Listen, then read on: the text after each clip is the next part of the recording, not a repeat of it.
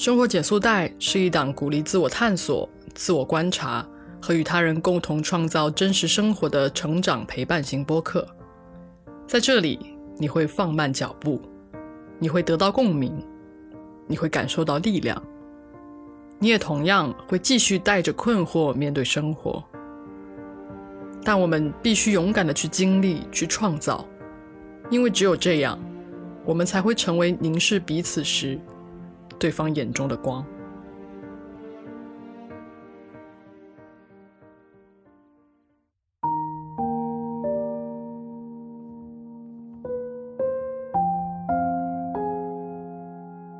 大家好，欢迎收听《生活减速带》，我是阿诺。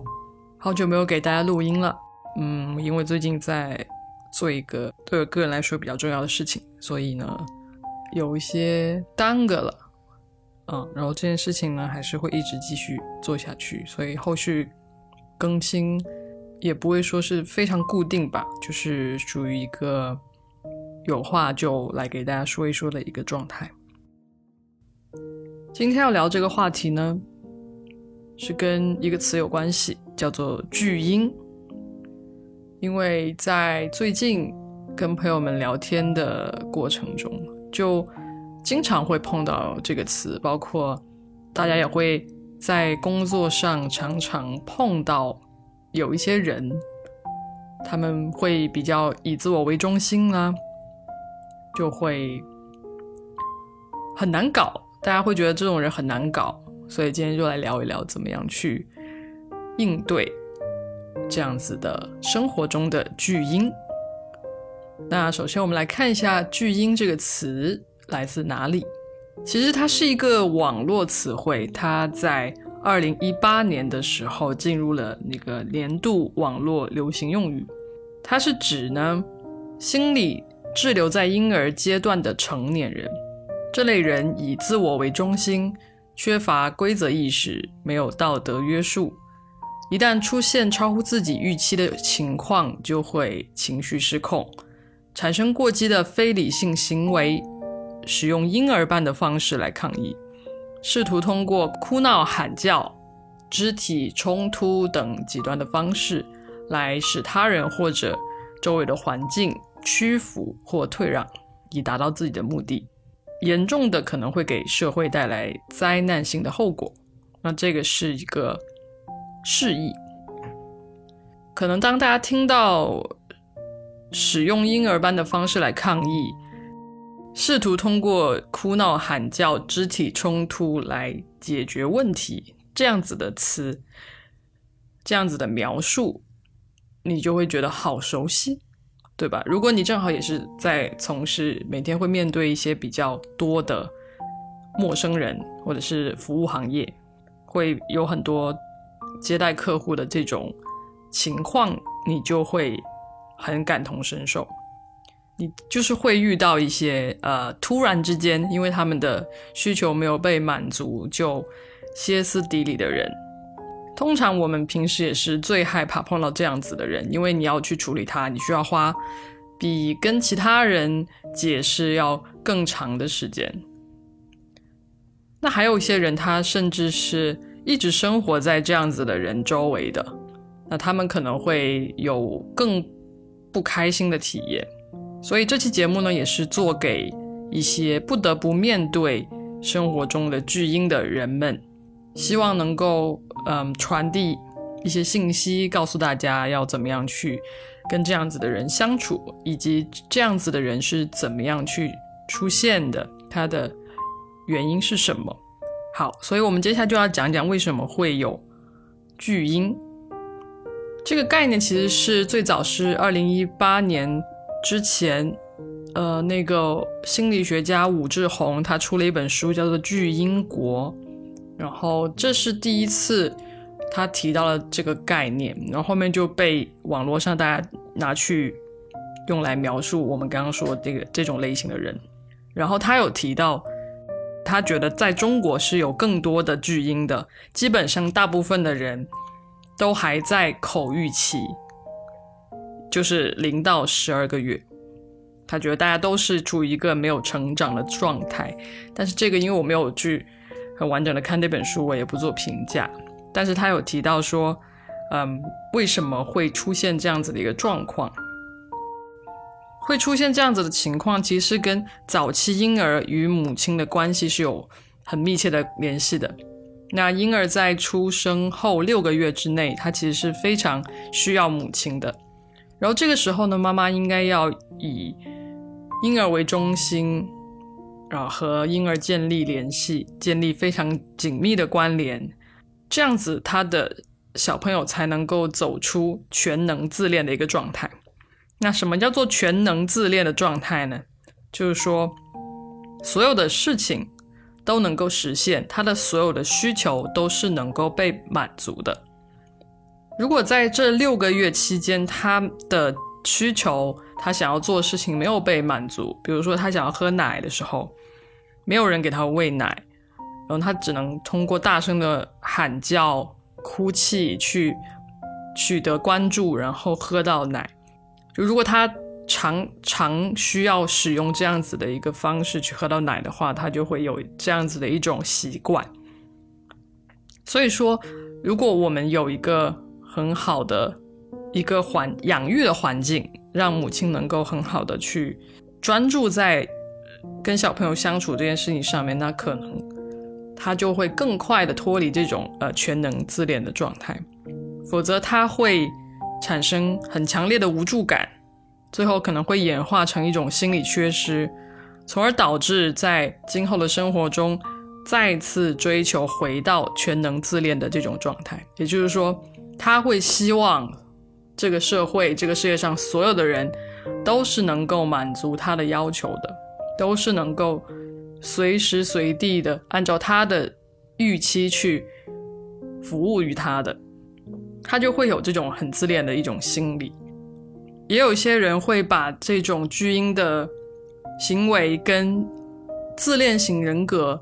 去扯上关系。这个自恋型人格中间会有一个呃状态是以自我为中心，这个也是比较相似的吧。就是他会希望所有的人都是能够一直看着他，然后一直注目着他，希望能够听他说话。希望他自己是一直处于一个很强势的特，甚至是特权地位的一个状态，所以大概这就是为什么会出现巨婴这样的一个物种。那成为一个巨婴有什么不好呢？对吧？有什么缺点？有什么危害呢？那大部分的危害其实，嗯，如果从他自己的角度来说的话呢，他其实是很难去感受到爱的。所以他的内心是有一些自卑的痛苦在的，他没有办法承认他自己，因为他会有一种很敏感的情绪，然后会有一种无助感，就像刚刚说的，因为他在很小的时候没有得到很好的养育，那他就会一直处于一种一种很敏感无助的状态。而且他并没有在那成长期的时候建立非常完善的自我边界，所以他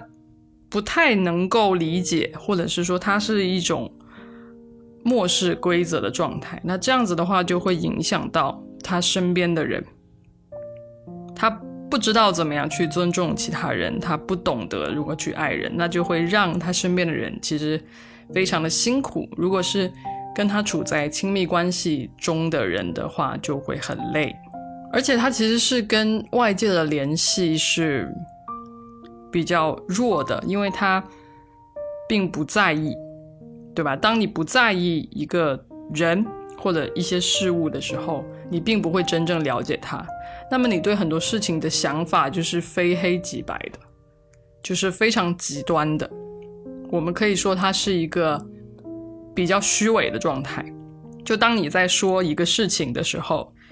他会直接判断好坏，直接对这个事情定性，而不会去思考这背后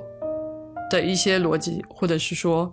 为什么会出现这样子的一个问题，以及有没有这个更柔和的解决方式。他可能不会去想到这些，他就是觉得哦，这个人是坏人。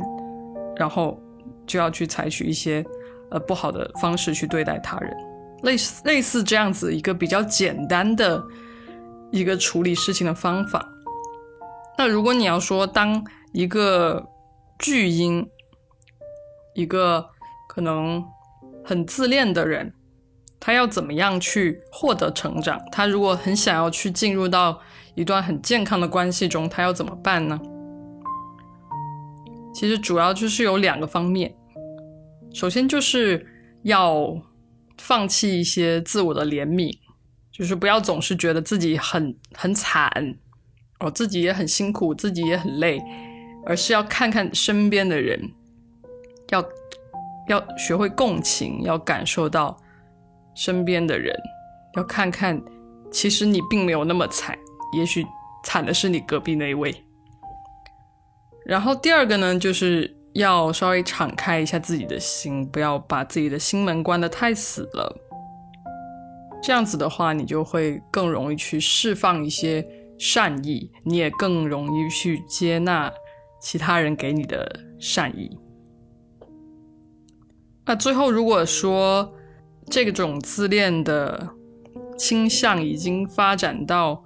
可能成为一种人格障碍的时候，我们还是需要去寻找到专业的咨询师去进行一个干预和协助，并不是说他想要去改变，或者是他身边人想要去改变他就可以的。这其实是一个很漫长的过程，并且是一个痛苦的过程。好，那最后我们再来说一下，如果你处在一个。必须要跟这样子的人生活在一起的情况啊，对方是你的伴侣或者是你的子女的话，要怎么样去跟他们相处呢？这里我们会有四点的建议。那第一个呢，就是请不要试图去改变对方。这个我觉得是对待任何人啦，不管是谁都是一样的，就是不要试图去改变对方。对于巨婴来说，他的自恋背后其实是有非常深的自卑的。他们不能够去爱自己，所以他们也没有能力去爱别人。这个是你必须去认清的事实。所以你不要再有任何的奢望去从他的身上得到爱了，因为他自己都没有办法爱自己，他也很难去爱你。所以你就必须要接受这一点，放弃去改变他。你只能改变你自己，或者是改变你们之间的关系，而不是去改变这个人。第二点呢，就是要去建立一个健康的边界。那在建立这个边界之前，你必须要知道你自己是希望怎样的被他人对待的，然后你就可以选择一种很平静的方式去向他指出。一些他的越界的行为，并且告诉他你的期待是什么，因为在他的视角里是没有边界这个东西的，所以去需要你去非常明确的去画出来，怎么样的行为是你能够接受的，怎么样的行为是你不能够去接受的。第三就是不要在意他们的评价，因为。有一部分有这种自恋情节的人，他们会因为自己的自卑，会通过贬低和羞辱他人来满足自己那种膨胀的自我意识。所以在大多数情况下，如果他对你进行了贬低和侮辱，其实就只是他内心自卑和自愿的一种投射，它并不是真实的。你必须要看到这一点，而且你必须要有自信。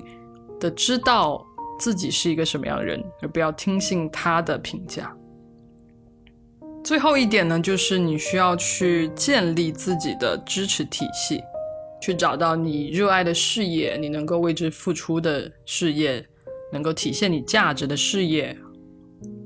支持你爱护你的朋友圈子等等。因为这样子的关系会给你很多。正面的反馈，它不会让你处于一个自我怀疑的状态。因为如果你试图去改变对方，你就会觉得很焦虑；如果你又改变不了，你就会觉得自己好像是不是有什么问题，或者是陷入一种很奇怪的纠结中。所以你需要有一些人去帮你理清一下局面啊，去帮你找到一些积极的思路去思考和行动。其实虽然之前说了这么多军的成长，但其实还是一个很复杂的过程。我还是觉得我们不应该要把很多的原因放放到原生家庭上了，就是它不能成为一个你自我发展的一个借口。就是有些关卡，你还是要自己去度过的，因为毕竟有这样人格障碍的人是少数嘛。呃，就是对比起我们一种比较广泛概概念上面的巨婴来说的话。所以，也许尝试着去成长呢，也许尝试的看到身边的人也很辛苦呢，尝试的去面对一种真实，尝试的去争取自己想要的，去直面可能会产生的冲突。而当你去做到这个了，也许你就会成为一个稍微长大一点的婴儿、青少年之类的。但如果你不想要去成长的话，我觉得你身边的人就会很辛苦，或者有一天他们受不了，他们就会离开哦。所以，如果巨婴能够觉醒的话呢，就去做一点什么吧。好了，这一期节目大概就是这样子了。希望下次大家在碰到巨婴的时候，能够不要被他们影响太多。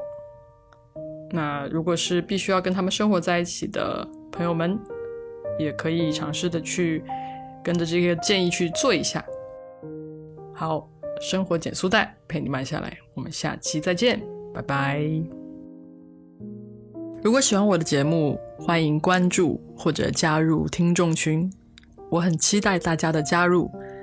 你们的关注也是我继续制作节目的动力。